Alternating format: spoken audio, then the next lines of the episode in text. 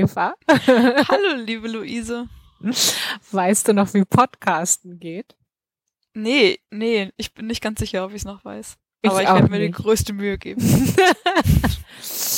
Also, ähm, normalerweise ähm, beantworten wir an dieser Stelle zwei, mindestens zwei Fragen, drei Fragen eigentlich. Zwei bis drei. Mhm. Mhm. Die erste ist, was machen wir heute? Wir nehmen endlich eine neue Folge unseres sozialwissenschaftlichen Wissenspodcasts Herzkopfen auf. Yay. Und zwar weiß ich jetzt natürlich nicht, welche Folge. Doch, ich habe nachgeguckt, weil ähm, wir müssen heute ein paar, ähm, wie sagt man, Rügen für uns selber verteilen. Die erste Rüge dafür, dass wir beim letzten Mal, also eigentlich sind es äh, beides Mhm. Rügen für Sachen, die wir beim letzten Mal verpennt haben. Und die erste ist, dass wir unser, uns, unser Jubi die 20. Jubiläumsfolge beim letzten Mal einfach verpennt haben und gar nicht und das gar nicht äh, gebührend gefeiert haben. Somit Das nehmen wir heute hier. Folge 21 auf. Folge Total. 21. Pah, wir haben, wir haben unser einjähriges Jubiläum verpasst. Wir haben Ja. unser, unser 20 folgigstes Jubiläum verpasst. Und ähm, ja, deswegen nehmen wir heute Folge 21 auf. Ohne viel Bromborium. Alles klar, ohne Filmbromborium. Na gut. Sad. Und noch mindestens eine dritte Rüge müssen wir uns selber erteilen, weil wir eine sehr lange Sommerpause aus Versehen gemacht haben. Genau, das war eigentlich die zweite, die ich meinte und dann Ah, ja. genau, genau, auf die ich noch hinaus wollte. Aber du hast recht, ähm, eigentlich ist es schon die dritte. Wir sind, wir sind einfach ohne Verabschiedung in die Sommerpause gegangen und ähm, kommen erst heute wieder aus der, ähm, wie sagt man, aus der Reserve? Nee. Weiß nicht, wo willst du nur rauskommen? Ja, keine Ahnung. Also, also, wir kommen unterm Stein vor oder so. Komm, Müde und erschöpft unter unserem Stein hervorgekrochen, ja. den wir versucht haben zu bewegen oder so. Nein, also das ist ein sehr, sehr bemühtes sprachliches Bild jetzt. Nee, Ja. aber ich bin froh, dass wir es zurückgeschafft haben.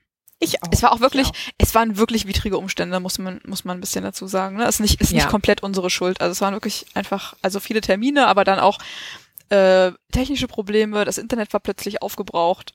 Das Ganze Mhm. Die global, Oma weil hat die das, das- auch gemerkt hat- hat. die Oma hat die Hausaufgaben aufgegessen. Die so. Oma hat ja auch so.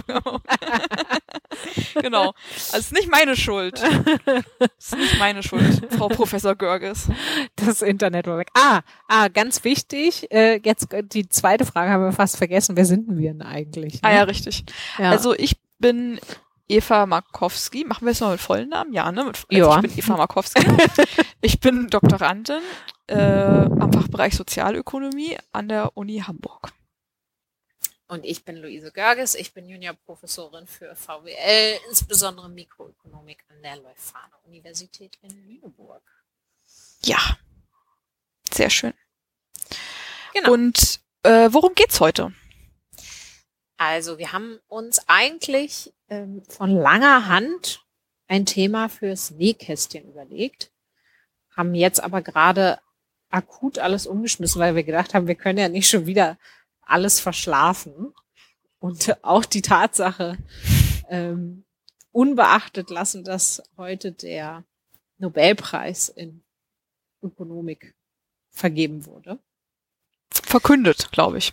Ähm, ah ja, richtig, genau, verkündet, vergeben dauert noch ein bisschen. Und deswegen wird es darum im, im Nähkästchen gehen. Und, Also- Hm? Sehr kurz, obwohl es eigentlich ein Thema ist, mit dem man auch Stunden füllen könnte, aber wir, wir, genau. das heben wir machen uns das mal, mal kurz. auf für, Genau. für ein andermal, wo wir dann vielleicht auch nochmal ähm, näher drauf eingehen können, was denn eigentlich die, ähm, die ja, so bahnbrechende Beiträge Mhm.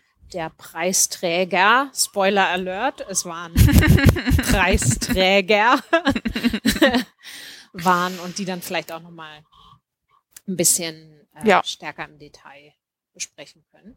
Ja, das machen das, wir. Äh, das wird noch mal eine ganze eigene Folge.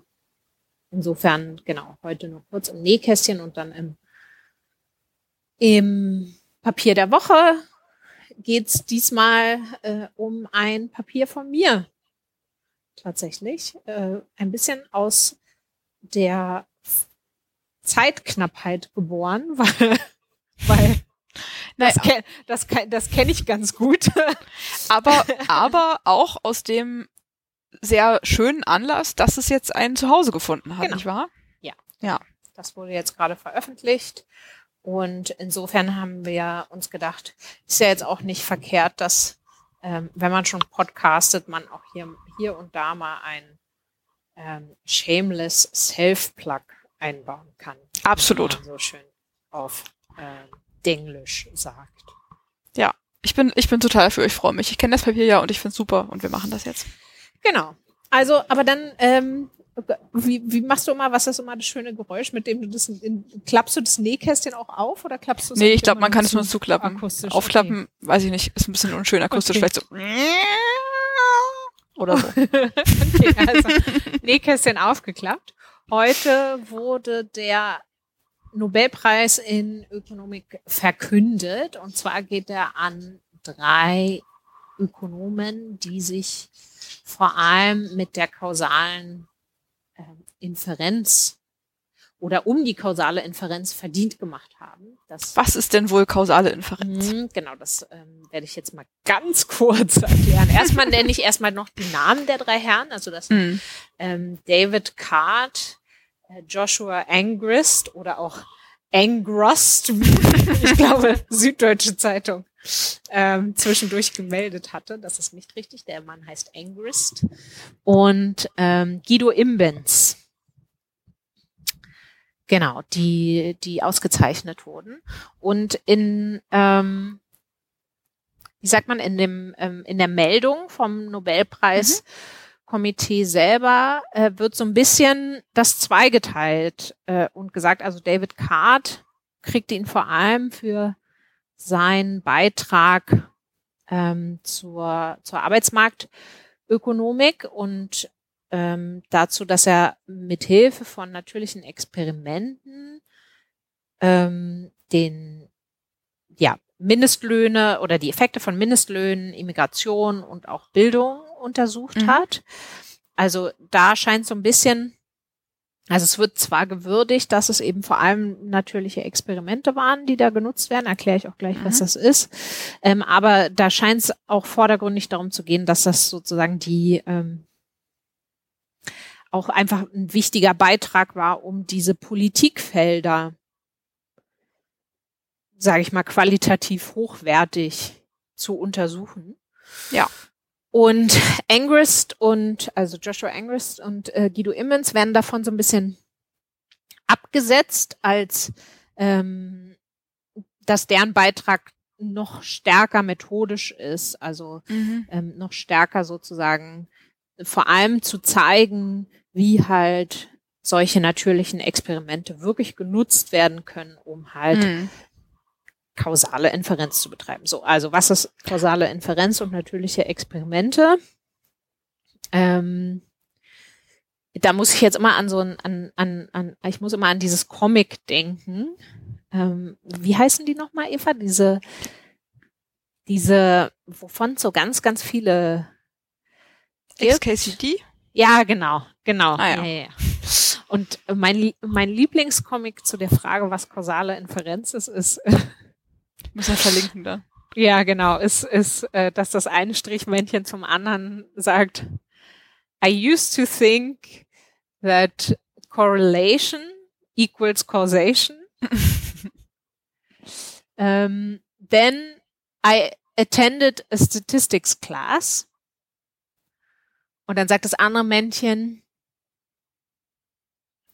sounds like the class helped. Und dann sagt das erste Männchen wieder, well, I don't know.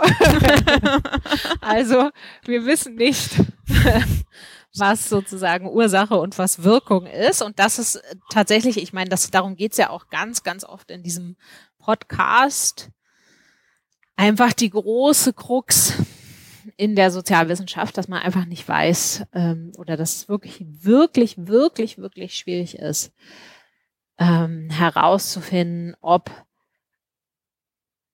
ein, ein, ähm, ja, ein Ereignis wirklich ein anderes Ereignis kausal verursacht oder ob die einfach nur gleichzeitig auftreten oder ob das andere Ereignis vielleicht ähm, das, das ursprüngliche beeinflusst. Ne? Also es kann ja. sozusagen alle möglichen Richtungen geben. Das klingt jetzt vielleicht ein bisschen abstrakt, aber deswegen, das ist, glaube ich, auch der große Verdienst von, von David Card, dass all, alles, was er untersucht hat, eigentlich so, ähm, so Beispiele sind, die das auch so unheimlich schön veranschaulichen, wa warum das so wichtig ist und warum es so mhm. Ähm, auch gleichzeitig so schwierig ist. Also beispielsweise so Sachen wie ähm, in, in, in der Arbeitsmarktökonomik ist ja ein wichtiger theoretischer Zusammenhang, dass in einem vollständigen Wettbewerbsmarkt man eigentlich erwarten würde, dass wenn Löhne steigen oder wenn Löhne über dem Marktlohn angehoben werden, beispielsweise durch einen Mindestlohn, dass das zu Arbeitslosigkeit führt. Mhm. Na, und da ist sozusagen, also der theoretische Zusammenhang ist ganz klar, ein Mindestlohn verursacht kausal höhere Arbeitslosigkeit. Und das ist aber in der Realität einfach total schwierig zu untersuchen. Das mhm. hat man ja jetzt zum Beispiel auch bei der Einführung des Mindestlohns ähm, in Deutschland ähm, gemerkt, wie groß diese Herausforderung war, weil es eben nicht so einfach ist zu sagen, also wir gucken uns an die Arbeitslosenquote vor Einführung des Mindestlohns und stellen dann fest, nach Einführung des Mindestlohns war die sogar niedriger oder zumindest nicht höher. Das, da ist natürlich, da liegt die Versuchung dann nahe zu sagen, ha, die Theorie ist Quatsch. Genau, der Mindestlohn ähm, verursacht überhaupt keine Arbeitslosigkeit oder führt sogar zu einem Rückgang der Arbeitslosigkeit. Aber das kann man natürlich nicht sagen, weil in diesem einen, in diesem Messzeitraum von einem Jahr haben sich natürlich auch ganz, ganz viele andere Sachen geändert. Ähm, na, also der sprichwörtliche äh, Business Cycle, äh, der geht voran und wir kennen einfach nicht, und das ist sozusagen immer das, was man beim Experiment ja hätte, bei einem echten Experiment im Labor, das Counterfactual. Also wir wissen nicht, wie die Welt aussähe heute am gleichen Tag, wenn wir nicht diesen Mindestlohn eingeführt hätten. Genau. Und das ist halt, das ist halt die große Challenge dabei. Und David Card hat halt, ähm, naja, das führte jetzt zu weit, das im, im, im Detail zu erzählen. Aber ähm, der hat halt coole Studien gemacht, auch sich angeguckt, beispielsweise, wie Migration sich auswirkt auf ähm, die, das Beschäftigungsniveau und die Löhne von ähm, in Anführungszeichen Einheimischen, ne? Also wo es mhm. auch, wo es auch von der Arbeitsmarkttheorie her ähm, so klare Vorhersagen gibt, wie äh, ne? Also wenn mehr Leute beispielsweise durch Migration auf den heimischen Arbeitsmarkt kommen, dann führt das eben dazu, dass die Löhne sinken, einfach weil das Arbeitsangebot höher ist. Ähm, und auch dazu hat er halt eben spannende Studien gemacht. Und das Entscheidende dabei ist eben, das waren alles natürliche Experimente. Also man, er hat halt versucht, ähm, und im Übrigen, das muss man an der Stelle vielleicht auch noch mal kurz erwähnen, ähm, auch zusammen mit seinem ähm, mhm. Kollegen Alan Krüger, der den Nobelpreis auch bekommen hätte, wenn er sich nicht äh, unglücklicherweise vor zwei Jahren das Leben genommen hätte. Ähm, genau, also die haben diese Studien eigentlich ja. oder viele dieser Studien wirklich zusammen durchgeführt. Ähm, und ähm, der Witz, der Witz in Anführungszeichen daran war halt immer, dass die einfach so ganz clever Situationen gefunden haben, ähm, die quasi ein natürliches Experiment dargestellt haben. Also wo es einfach zu, wo einfach quasi Leute wie in einem Experiment Situationen zugewiesen worden. Und deswegen kann man das interpretieren wie genau. experimentelle Daten. Ja. Genau, genau. Also die haben sich das nicht selber ausgesucht, sondern die sind da halt ähm, Vielleicht machen wir demnächst mal eine Folge zu natürlichen Experimenten. quasi, mehr oder weniger. Weil du hast ja auch ein total Ja. cooles Papier mit einem natürlichen Experiment, wo du zusammen mit Miriam die deutsche Hm. Teilung als natürliches Experiment, das die Arbeitsmarktorientierung von Frauen beeinflusst, äh, ausnutzt. Und das äh, ist vielleicht ein sehr schönes Ja. Beispiel auch für Ne, was man alles so argumentativ leisten muss, damit einem das abgekauft wird, dass Sachen natürliche Experimente Mhm. sind. Hm, Ja, ja, auf jeden Fall. Genau, das, also, und das ist auch, also ich glaube, gerade bei den Papieren von Kart und Krüger gab es da ja auch danach noch jahrzehntelange über, also bei einigen zumindest, jahrzehntelange Debatten darüber, ob man jetzt eigentlich Ja. ja. die Kontroll- und die Behandlungsgruppen Die richtig Debatten definiert haben hat. bis heute nicht aufgehört die eigentlich. Ergebnisse die sich ne? ändern, Also wenn man ist das immer noch ändert. Ongoing, würde ich Ja, sagen. Ja, genau. genau. Aber sie haben auf jeden Ja. Fall insofern das Feld revolutioniert, indem empirische Arbeitsmarktforschung und empirische Ökonomik im Allgemeinen extrem geprägt sind von der Suche nach, nach Daten, die wie ein natürliches Experiment äh, oder die ein natürliches Experiment darstellen und deswegen Kausalinferenz erlauben. Das ist wirklich, das steht total im Mittelpunkt von empirischer Forschung eigentlich äh, in vielen Felden, Feldern der Ökonomik Ja. heutzutage. Ja, absolut. Also insofern, ähm, ja, total spannend und wie gesagt, gibt auf jeden Fall noch genug Stoff her für ähm, eine ganze eigene Folge. Das werden wir dann Das machen wir noch. zu ja. gegebener Zeit. Genau, und vielleicht noch kurz ergänzend, Nochmal also die aufnehmen. Beiträge von, von Angrist und, und, und Imbens dann Mhm. in dem Zusammenhang, ne, die schlagen in die, in eine ähnliche Kerbe oder in die gleiche Kerbe eigentlich, aber die haben halt vor allem diese Frage von, was ist denn jetzt eigentlich ein natürliches Experiment, unter welchen Gegebenheiten ist das, ist das plausibel, dass, das- dass das wirklich, Mhm. ähm, zum Beispiel zufällig zugewiesen ist tatsächlich die, wer in welcher Gruppe ist, ne, also die experimentelle Gruppe oder die, Ex oder die Kontrollgruppe. Und ähm, welche Methoden sind dann eigentlich am geeignetsten, also statistische Methoden, um dann auch die, solche Art Daten zu analysieren? Da haben die halt ja ganze Lehrbücher gefüllt. Ja, Ja. ja, absolut, genau. Und unterrichten noch heute die äh, nachkommenden Generationen Ganz genau. von Ökonominnen und Ökonomen. Genau. Ja, Ja. Ist auf jeden ja Fall ein cooler Stuff auf ich jeden Fall. äh, ganz glücklich bin. Bis ja, also Punkt. Ja. Ganz glücklich bin. Natürlich als Arbeitsmarktökonomin und als empirisch Forschende sieht man das ganz gern, dass so Sachen, die auch die eigene Arbeit prägen, dann auch mal so wertgeschätzt werden in der Öffentlichkeit. Ja, klar. Ja, genau. Und jetzt vielleicht auch ein bisschen, ähm, genau, auch Aufmerksamkeit erfahren Genau. außerhalb nur der eigenen. Ja. Der Es sei eigenen Ihnen von Herzen gegönnt. Super. genau, ja. Okay, dann Klappen zu. klappen wir zu, oder? Und kommen von den natürlichen Experimenten zu den in Anführungszeichen unnatürlichen Lab- Laborexperimente, ja. Laborexperimenten. Ja.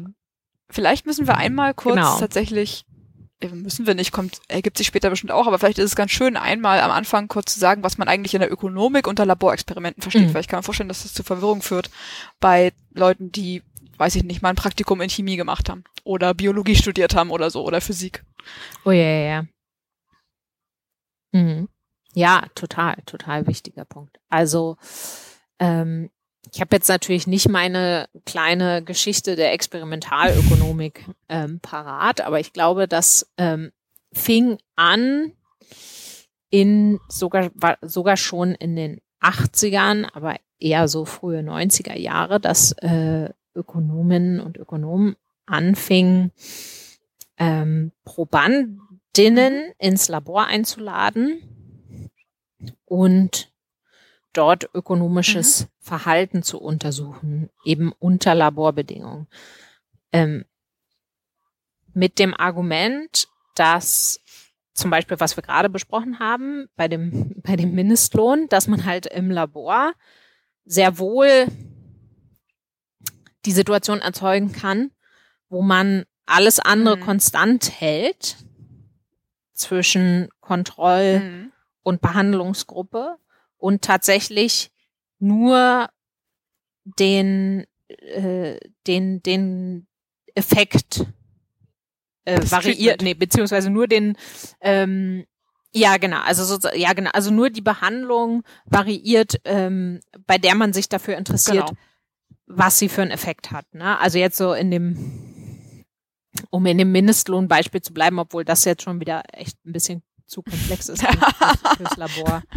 Ähm, da, da könnte man halt sozusagen künstlich zwei Märkte erschaffen und dann eben auf dem einen Mindestlohn einführen und, und auf dem, auf dem anderen nicht und dann gucken, ähm, wie es in diesen Mhm. experimentellen Märkten, wie das da ähm, das Beschäftigungsniveau beeinflusst. Ne? Und man wüsste dann halt eben ganz genau, also es kann nicht daran liegen, dass sich irgendwie der Konjunkturzyklus, äh, dass wir uns an einer anderen Stelle im Konjunkturzyklus äh, befinden oder sonstige Unterschiede gibt zwischen den Märkten, Mhm. die das halt einfach nicht vergleichbar machen. Das ist halt so ein bisschen die Idee dahinter. Ähm, und das fing eigentlich ursprünglich damit an, dass ähm, Ökonomen und Ökonomen sich auch, also auch stärker anerkannt haben, dass ähm, auch psychologische Einflussfaktoren auf ökonomisches Verhalten ähm, eine Rolle spielen und es dementsprechend auch sozusagen Mhm. eine Annäherung war an die Psychologie, in der das ja sowieso sehr, sehr viel üblicher ist, Experimente, ähm, also eben nicht ähm, biologische oder äh, physikalische, sondern Verhaltensexperimente am echten sozusagen. Menschen. Ne? Genau, ja. Verhaltensexperimente durchzuführen. Genau, genau, ja, ja. Bist du damit zufrieden mit der Erklärung, Eva, Nö, oder war das- nö, ich glaub, das zu war- viel um den? Das war in Ordnung. Okay.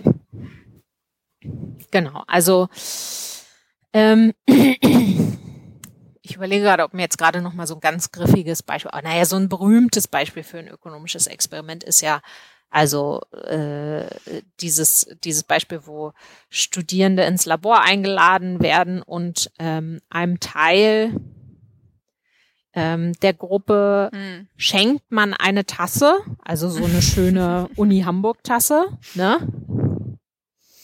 Und einem anderen Teil ähm, schenkt man die Tasse nicht, aber äh, bietet ihnen an, dass sie sie käuflich erwerben können. Und der Gruppe, der man sie geschenkt hat, wiederum bietet man Mhm. an, dass sie sie verkaufen können.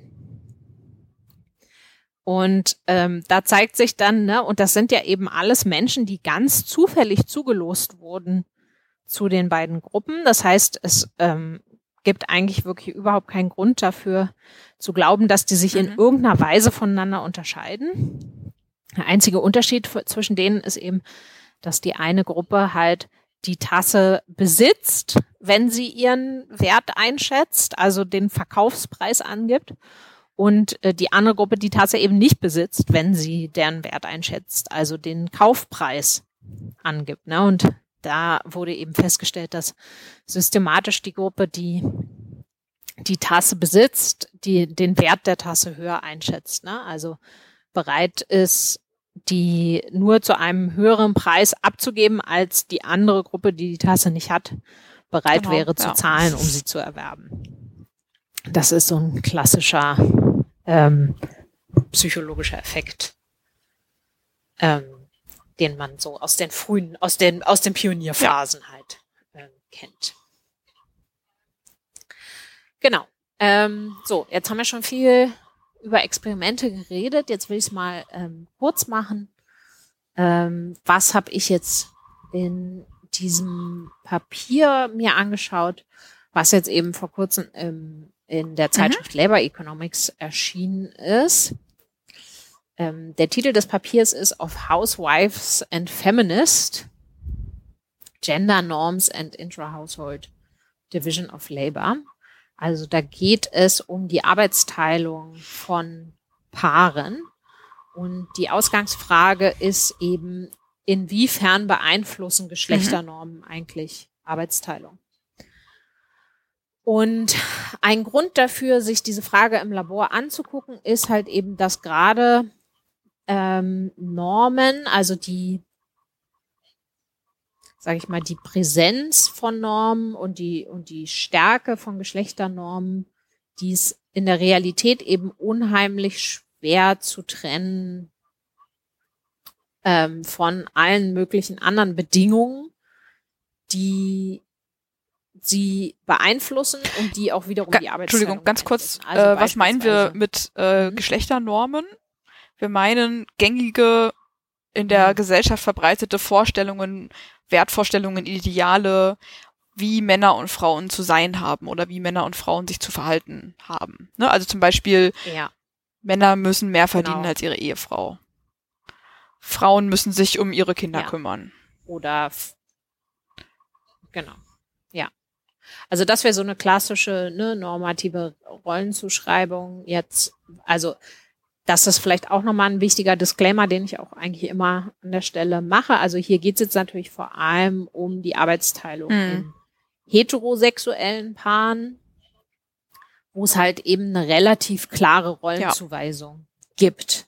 Natürlich nicht in jedem Paar auf dieser Erde und auch nicht in Deutschland, aber in der großen, großen Mehrheit der heterosexuellen Paare mit Kindern in Deutschland ist es eben nach wie vor so, dass Mütter die Hauptverantwortung tragen für die Ja. Kindererziehung und Betreuung und die Väter eher die Hauptverantwortung tragen für ähm, das, das Einkommen der Familie.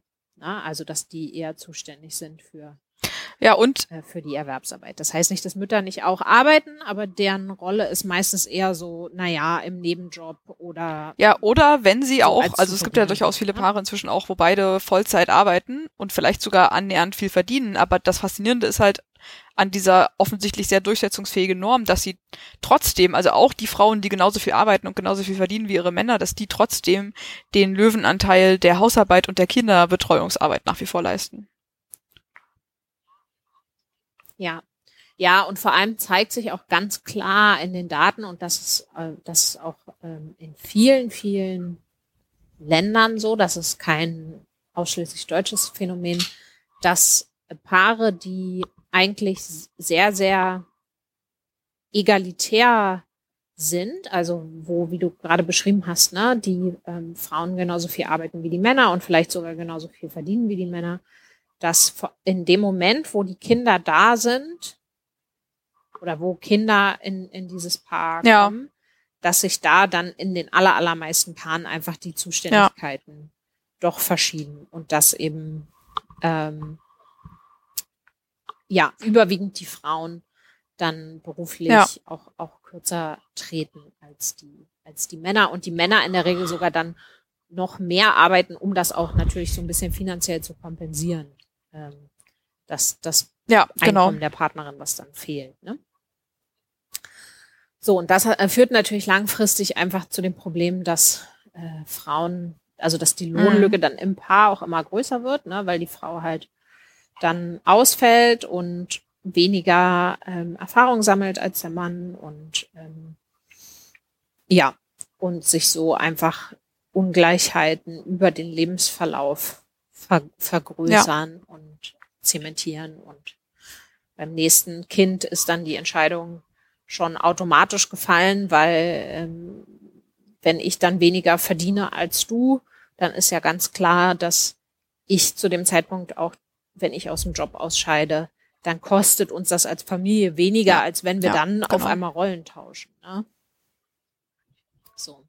Und das Problem ist aber, äh, also, dass, wenn man jetzt überlegt, aus einer ähm, politischen Perspektive, wie wichtig ist denn jetzt da Mhm. wirklich die Rolle von Normen? Und ähm, ist es nicht viel mehr, also sind nicht andere Faktoren viel wichtiger, ähm, wie beispielsweise, dass eben Männer und Frauen in der Regel in den allermeisten Paaren auch eben wirklich unterschiedlich verdienen? Also, dass die Paare, die du gerade beschrieben hast, die gibt's zwar zunehmend, aber die ähm, in der Mehrheit der Paare ist tatsächlich immer noch Ja. so, dass die Frauen einfach weniger verdienen als die Männer. Könnte man ja auch auf die Idee kommen, ja, aber vielleicht sind es ja nicht Normen, ähm, sondern einfach knallharte ökonomische Kalküle, die dann da eine Rolle spielen. Und das Problem ist halt, dass, dass es sich in der, ähm, in der Welt da draußen, in Anführungszeichen, außerhalb des Labors, einfach sehr, sehr schwer nur trennen lässt, weil natürlich auch Normen, wiederum Geschlechternormen wiederum, auch dazu führen, dass mhm. Frauen vielleicht andere Berufe wählen als Männer oder dass ähm, Paare sich so zusammenfinden, dass es dieses Lohngefälle gibt und so weiter. Ne? Also es ist es, ja. es ist alles miteinander vermengt. Deswegen ist es sehr schwierig, das voneinander zu trennen. Und das macht halt ja. den Charme dieser Laborsituation aus. Ähm, und damit sowas im Labor funktioniert, ähm, ist es durchaus üblich, dass man die Situation versucht, so auf den mhm. abstrakten mhm. Kern runterzubrechen. Ähm, und das habe ich hier eben gemacht. Also ich habe äh, Paare eingeladen ins Labor und die ein, ein relativ abstraktes Spiel spielen lassen, das ähm, Menschen, die schon mal mit Spieltheorie in, Be in Berührung gekommen sind, auch äh, bekannt sein dürfte als mhm. das äh, Battle of the Sexes. Das ist ein Spiel, wo ähm, es darum geht, dass ähm, zwei Menschen zwischen zwei mhm. Alternativen wählen müssen und nicht wissen, wie die andere Person sich entscheidet und ähm, ihr ihr Ergebnis sozusagen, also das Ergebnis des Spiels, aber davon abhängt, mhm. wie sie selber und wie sich ähm, der Partner oder die Partnerin entschieden hat. Wie sie selber sich entschieden haben und der Partner und die Partnerin sich entschieden hat. Ähm, äh, ich überlege gerade, wie man das am, mhm. am besten, am wenigsten abstrakt ähm, schildern kann. Ich glaube, ich fange einfach mal an mit dem ähm, mit dem Treatment, wo es, wo die Normen, man sagt sozusagen salient sind. Das bedeutet einfach, wo die mhm. Normen sichtbar sind, ja. Ähm, und in diesem Treatment ist die Entscheidung, die beide Menschen halt treffen, einfach zwischen mhm. Familie und Karriere. Und die Idee an dem Spiel ist sozusagen, dass ähm, man sozusagen, damit es, damit es sozusagen einen, einen familiären, einen familiären Output gibt, dass, dass man eigentlich immer eine Situation haben möchte, wo einer Familie und einer Karriere wählt, damit man sozusagen einfach beide Sphären abgedeckt hat. Ja, also das ja. ist so eine, so eine Grundannahme, die da reingeht. Das heißt also, wenn, wenn, wenn beide Karriere wählen oder wenn beide Familie wählen, dann kriegen sie beide nix. Und wenn einer Karriere wählt und einer Familie, dann kriegen sie beide eine Auszahlung. Aber die Person, die Karriere wählt, die kriegt eine etwas höhere Auszahlung. Also Auszahlung bedeutet dann tatsächlich einfach Geld. Äh, okay. Am Ende des Experiments, ja. Also sagen wir mal, wenn wir jetzt ja. beide spielen, Eva, du und ich, ja du entscheidest dich jetzt Karriere und Familie, ich weiß nicht, was du willst und ich entscheide mich gleichzeitig. Dann denke ich jetzt natürlich drüber nach. Was hm. macht wohl Eva? Wie ist denn die Eva so drauf? Ja. Genau. Genau. Dann denke ich, die Eva ist natürlich, die, ähm, die interessiert sich schon auf jeden Fall für ihre Karriere. Aber die weiß natürlich auch, dass ich mich für meine Karriere interessiere. Wer macht denn jetzt Familie? Genau, wir können uns nicht absprechen. Ne? Also, ne? Ja. Genau, wir können uns halt nicht absprechen. Wir können nicht irgendwie ja. aushandeln oder irgendwas. Ähm, sondern wir können uns jetzt einfach nur darauf verlassen, ähm, ja, also was ja. wissen wir denn über die andere? Ne? Und die Idee an diesem ganzen Setting ist halt eben einfach, dass wenn wir ein heterosexuelles Paar sind, dann gibt's halt bestimmte Schle Geschlechternormen und die deuten halt darauf hin, dass ähm, wenn ich jetzt die Frau bin und du der Mann, ja. dass ich die Familie ja. wähle und du, du die Karriere. Ähm, und das wäre sozusagen dann aber die Wirkung der Norm, ne? dass wir uns dann ähm, mhm. häufiger für diese Option, diese geschlechtsspezifische Option entscheiden. Und das ist sozusagen das, das Treatment. Und in der Kontrollgruppe, da ist im Prinzip alles andere gleich, nur dass diese beiden Optionen, zwischen denen wir entscheiden müssen, ähm, statt Karriere mhm. und Familie einfach A und B heißen. Und dann habe ich halt diesen, ja. diese Orientierungshilfe nicht. Ähm, und ja, und dann muss ich halt, dann kann ich im Prinzip eine Münze werfen, mehr Ja. oder weniger. Ne? Also nicht ganz, es kommt dann auch auf die Auszahlung an und so weiter, aber das lassen wir an der Stelle, an der Stelle hier, also im Prinzip sozusagen, ähm, das kann man halt spieltheoretisch ausrechnen, dass ich dann mit einer bestimmten Wahrscheinlichkeit die eine Strategie, also entweder A oder B wähle. Ne? Ähm, genau, und das ist, das ist Und letztlich genau das, was das sind echte Paare. Hm. Also du hast tatsächlich Leute Mhm. eingeladen, die auch im echten Leben ein Paar sind. Und die werden dann dahingesetzt mit, also sie sitzen Genau. wirklich zusammen, kommen die zu diesem Experiment und sehen sich auch und so, aber sie dürfen nicht miteinander kommunizieren, ne?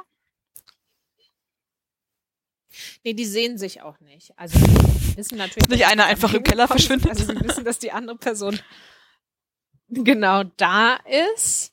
Ja. Aber die sitzen halt in so Kabinen, einzel einzeln in ihren Kabinen und wissen halt nur über den Computer sozusagen. Der Computer sagte ihnen, also sie spielen jetzt mit Ja. ihrem Partner Ah, ja, oder ja, ihrer genau. Partnerin. Und dann spielen sie nämlich auch das gleiche Spiel nochmal Stimmt. mit einer fremden Person. Aber sie wissen immer genau, genau, mit wem richtig. sie spielen.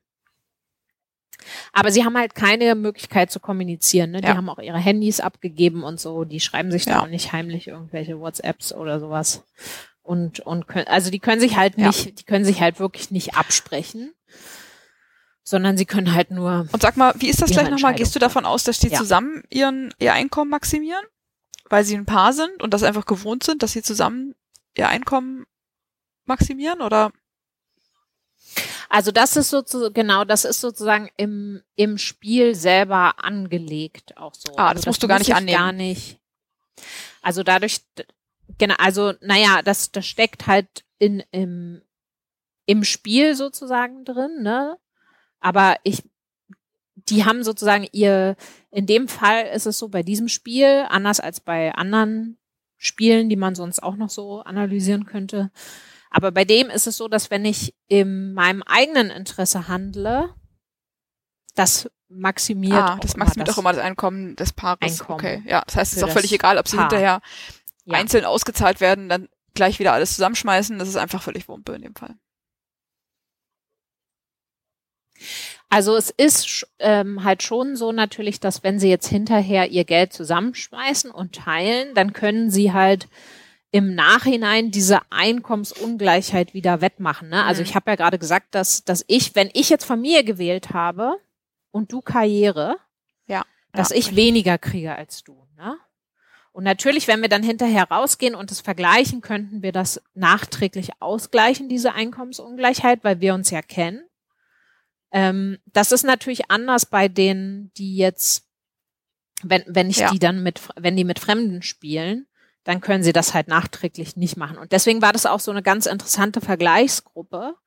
Ähm, deswegen habe ich das auch gemacht, damit man eben auch gucken kann, ist das was, was ist es jetzt nur so ein Fakt, der uns gar nicht weiter beunruhigen muss, weil die Frauen zwar im Experiment selber dann weniger verdienen als die Männer, Ja. aber sie gehen ja raus und teilen dann wieder. Oder ist es auch so, wenn sie mit fremden Männern spielen, mit denen Ja, sie cool, dann super nicht schlau. teilen können? Ja, danke. aber ähm, genau, also aber letztlich genau, wenn ich annehme, du, Mhm. wenn ich annehme, du willst Karriere, Mhm. das wollte ich vielleicht nur noch mal klar äh, sagen. Also wenn ich denke, dass du Karriere willst, dann habe ich nichts davon. Also dann ne, wenn ich eigennützig handle, Ja. wähle ich dann Familie. Dann ist zwar mein Einkommen geringer als deins, aber es ist immer noch höher, als wenn ich auch Ja, Karriere richtig. wähle und wir beide null kriegen. Das heißt, was mein eigenes Einkommen Ja. maximiert, maximiert in dem Fall auch Sehr wichtiger Punkt. Gut, unser dass ich nochmal dumm nachgefragt In habe. Anführungszeichen. Es war sehr schlau nachgefragt. Das war sehr gut. Genau. Und jetzt im Prinzip die Ergebnisse sind ganz einfach Mhm. ähm, erzählt. Also wenn ich mir jetzt angucke, ähm, wie Frauen und Männer sich verhalten, wenn diese beiden Möglichkeiten einfach nur A Mhm. und B genannt werden, dann kann ich mir sozusagen angucken, wie viele Frauen äh, im Vergleich zu Männern Mhm. wählen in Anführungszeichen Karriere, obwohl es natürlich Mhm. dann in dieser Gruppe nicht Karriere heißt, aber Ja. ich weiß ja, es ist das gleiche wie in der anderen. Ne? Ähm, und da sehe ich, da gibt's keine Geschlechterunterschiede. Mhm. Würde man ja auch nicht erwarten, ne, wenn es einfach A oder B heißt. Ähm, und es ist auch völlig egal, ob das Paare sind oder ob das Fremde sind, die miteinander gematcht sind. Man sieht einfach durch die Bank in etwa mit gleicher Häufigkeit wählen Frauen und Männer die Variante, die sie sozusagen ein bisschen besser stellt als die andere Person. Unter der Voraussetzung, dass sie ähm, Ja. sich trotzdem koordinieren miteinander. Ne? So, und wenn ich das jetzt vergleiche ähm, mit der Behandlungsgruppe, in der es halt ähm, diesen, diesen normativen, Ja. diese normativen Labels gibt, also in der das halt Karriere und Familie genannt wird, dann sieht man halt, ich versuche hier jetzt gerade mal zu meiner äh, Grafik zu scrollen,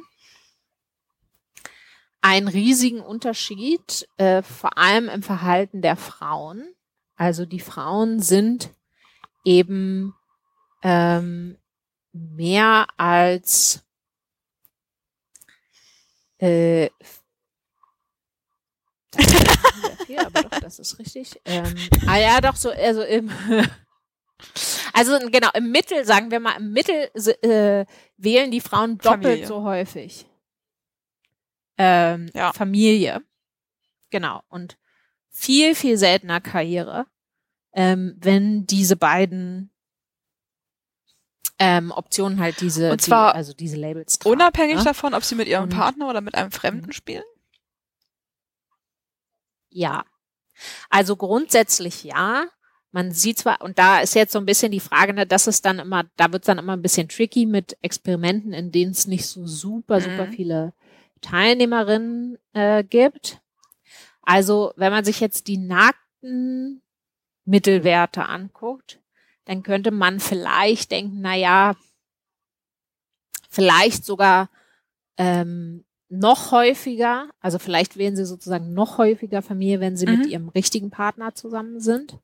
Aber das ist Ja. statistisch unterscheidet sich das nicht signifikant äh, voneinander. Also insofern, genau, ähm, würde ich sagen, er, erstaunlicherweise, also dieser krasse Einbruch äh, im Vergleich zwischen der neutralen Gruppe und, und dieser Treatment-Gruppe, den gibt's auch bei den Mhm.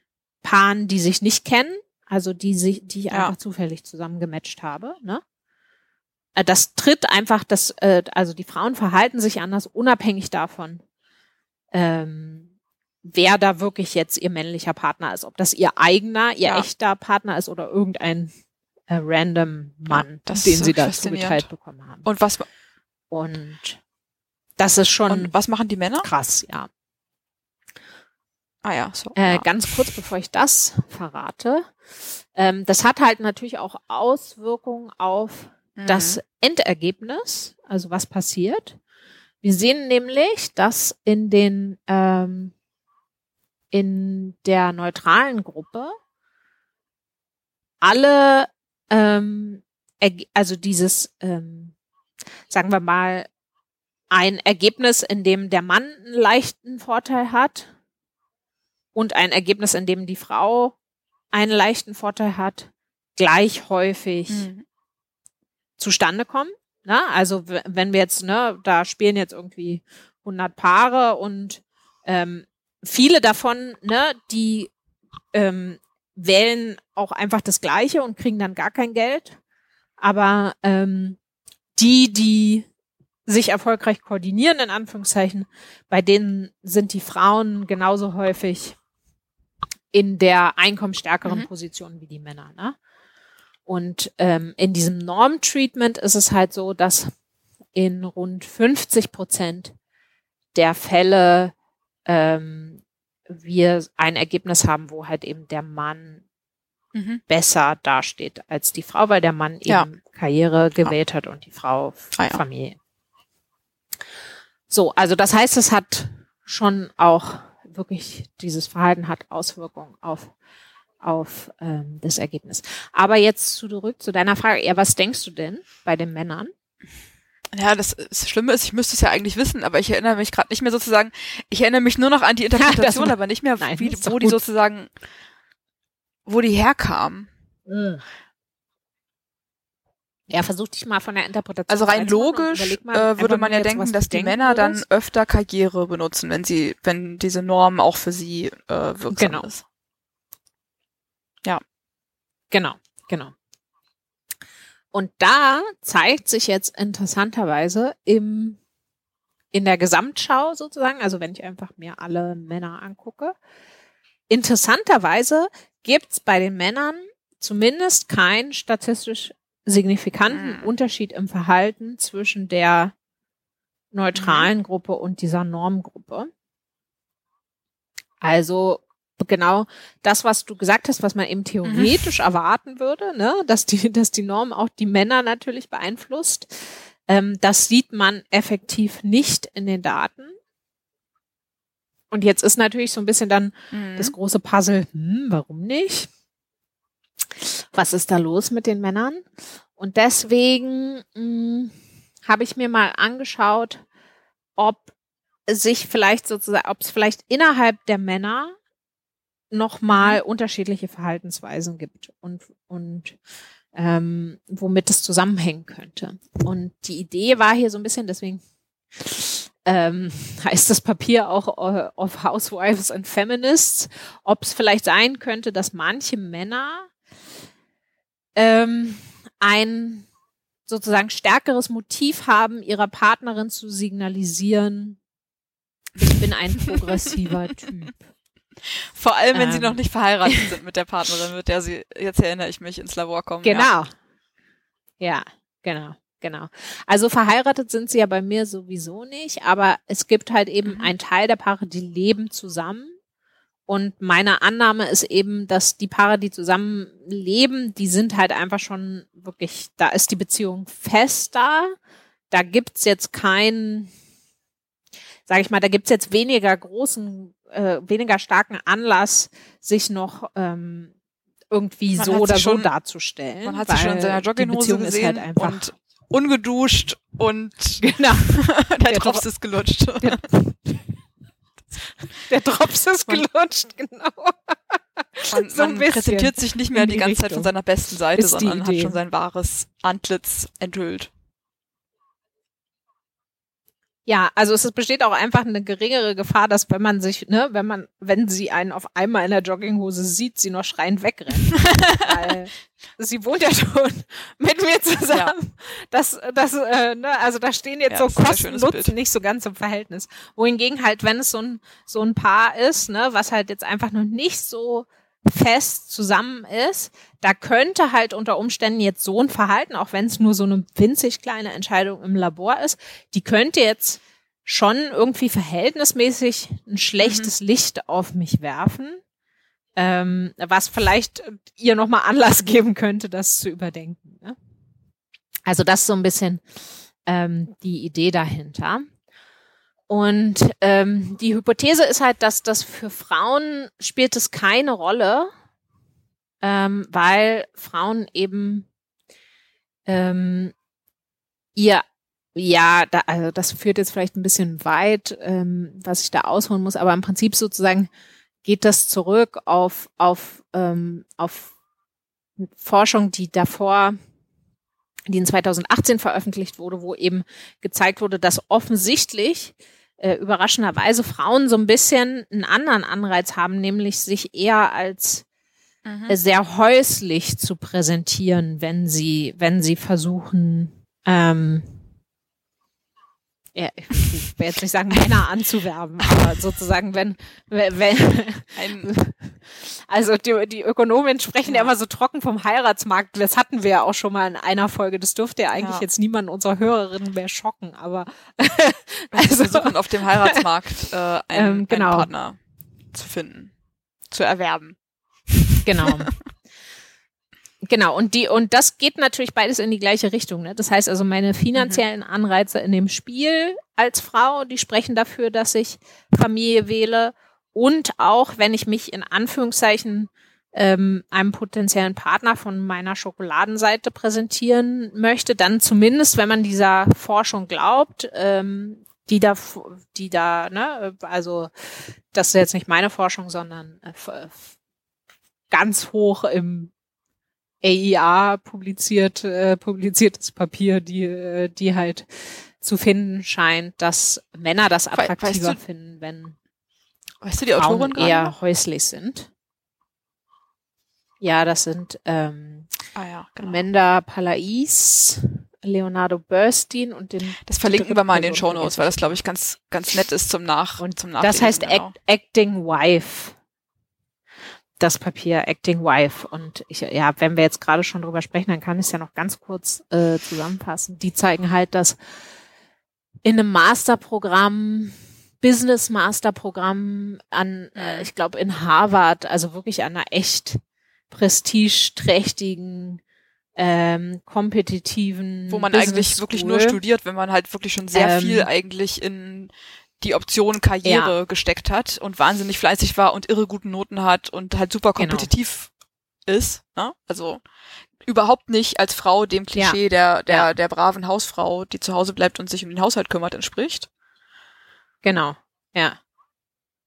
Und dass, dass dort finden die tatsächlich einen Unterschied zwischen Frauen, die bereits verheiratet sind oder eben in einer festen Partnerschaft, also mit ihren Partnern zusammenleben, und Frauen, die Single sind und somit eben noch mhm. auf dem Heiratsmarkt und aktiv auf der Suche, dass eben die, diese Frauen sich zum Beispiel weniger aktiv ähm, mündlich beteiligen in der Vorlesung, dass die weniger ähm, in Anführungszeichen aggressiv ähm, nach karriereorientierten Praktikumsplätzen suchen, wenn sie wissen, dass sie von der von der Zielgruppe der potenziellen ähm, Single-Männer beobachtet ja. werden und so weiter. Ne? Also also Sachen, wo wo überraschenderweise die Frauen, die bereits verheiratet sind, also die jetzt eh äh, niemanden mehr beeindrucken wollen, ähm, sich viel in Anführungszeichen karriereorientierter ja.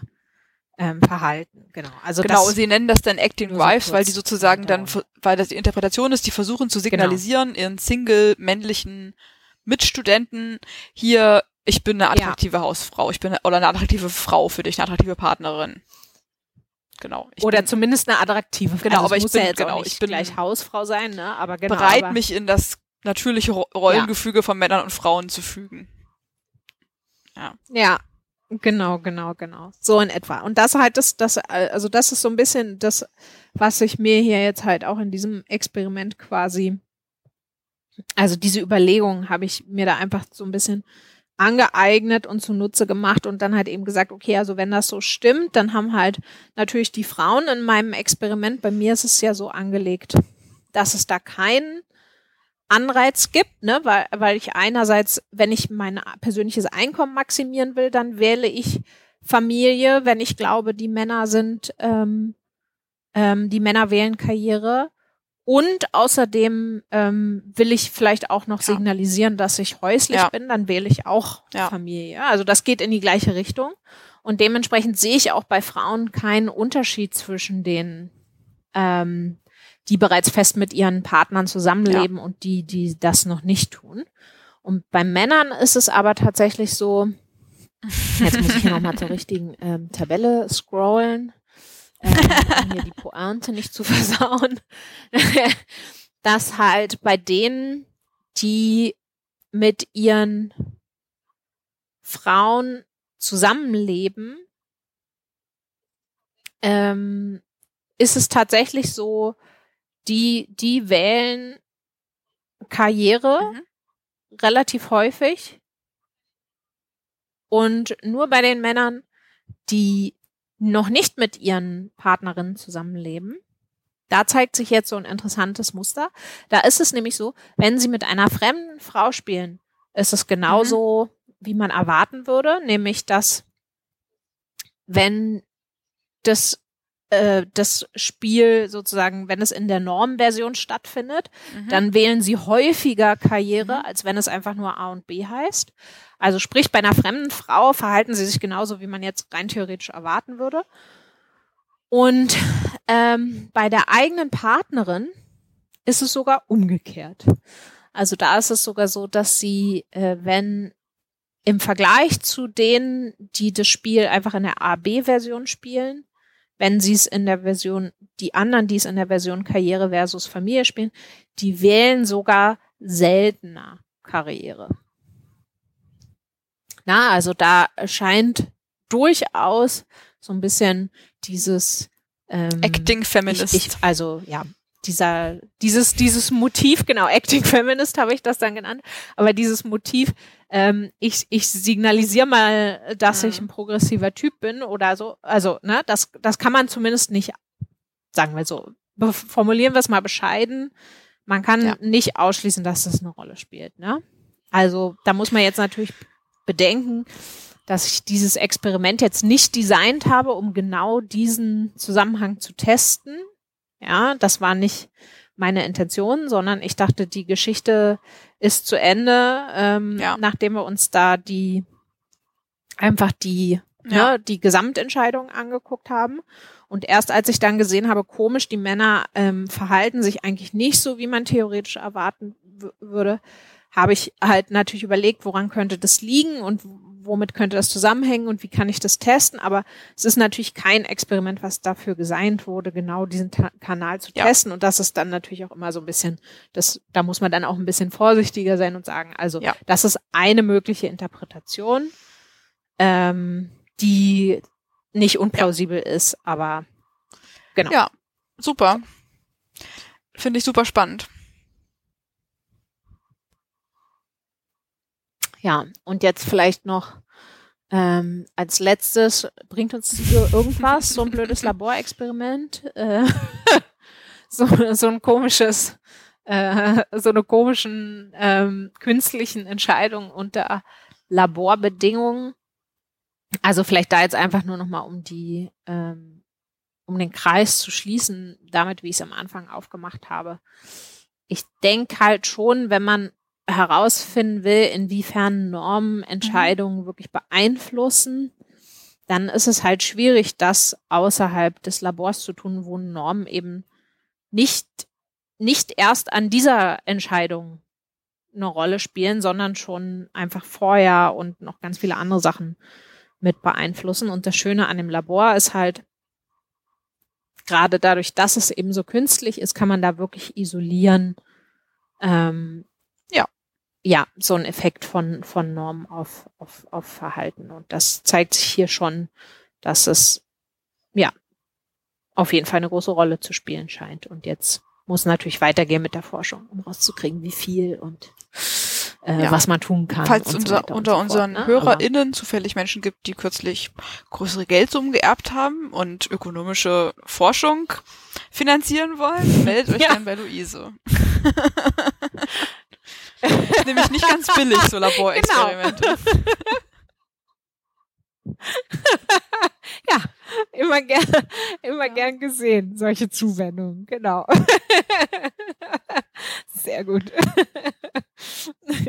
so viel zum Ja, ja, genau. Shameless Plug an dieser Stelle. Wenn schon, Sehr gut. Schon. Ja, super. Ja, Vielen Dank, äh, cool. äh, Luise, für, diese, für diesen spannenden Einblick in die äh, ist ja nicht unser erster Einblick, aber mal doch nochmal ein etwas fokussierterer auf Familienökonomik, als wir das zuletzt hatten, in die, in die spannende Welt der, ja, der mhm. familienökonomischen Laborexperimente. Ja. Ja, war. Ja, hat Spaß gemacht. Sehr aufregend. Gut. Und ähm, dieses Mal können wir jetzt, glaube ich, hoffentlich, ohne uns zu weit aus dem Fenster zu lehnen, ähm, versprechen, dass wir uns jetzt ja nicht wieder für nein zehn Wochen von der Bildfläche verabschieden, sondern wir uns zur gewohnten Zeit in zwei Wochen mit so wird es einer sein. neuen Folge. Die alte Ordnung ist wiederhergestellt. Sehr schön. Ja. Ich habe vergessen, wie wir uns immer verabschiedet haben. Ich glaube einfach sowas wie. Man kann ja auch mal eingestaubte Muster überkommen, ne? und einfach mal sagen, mach's gut. Tschüss. Tschüss. Eva.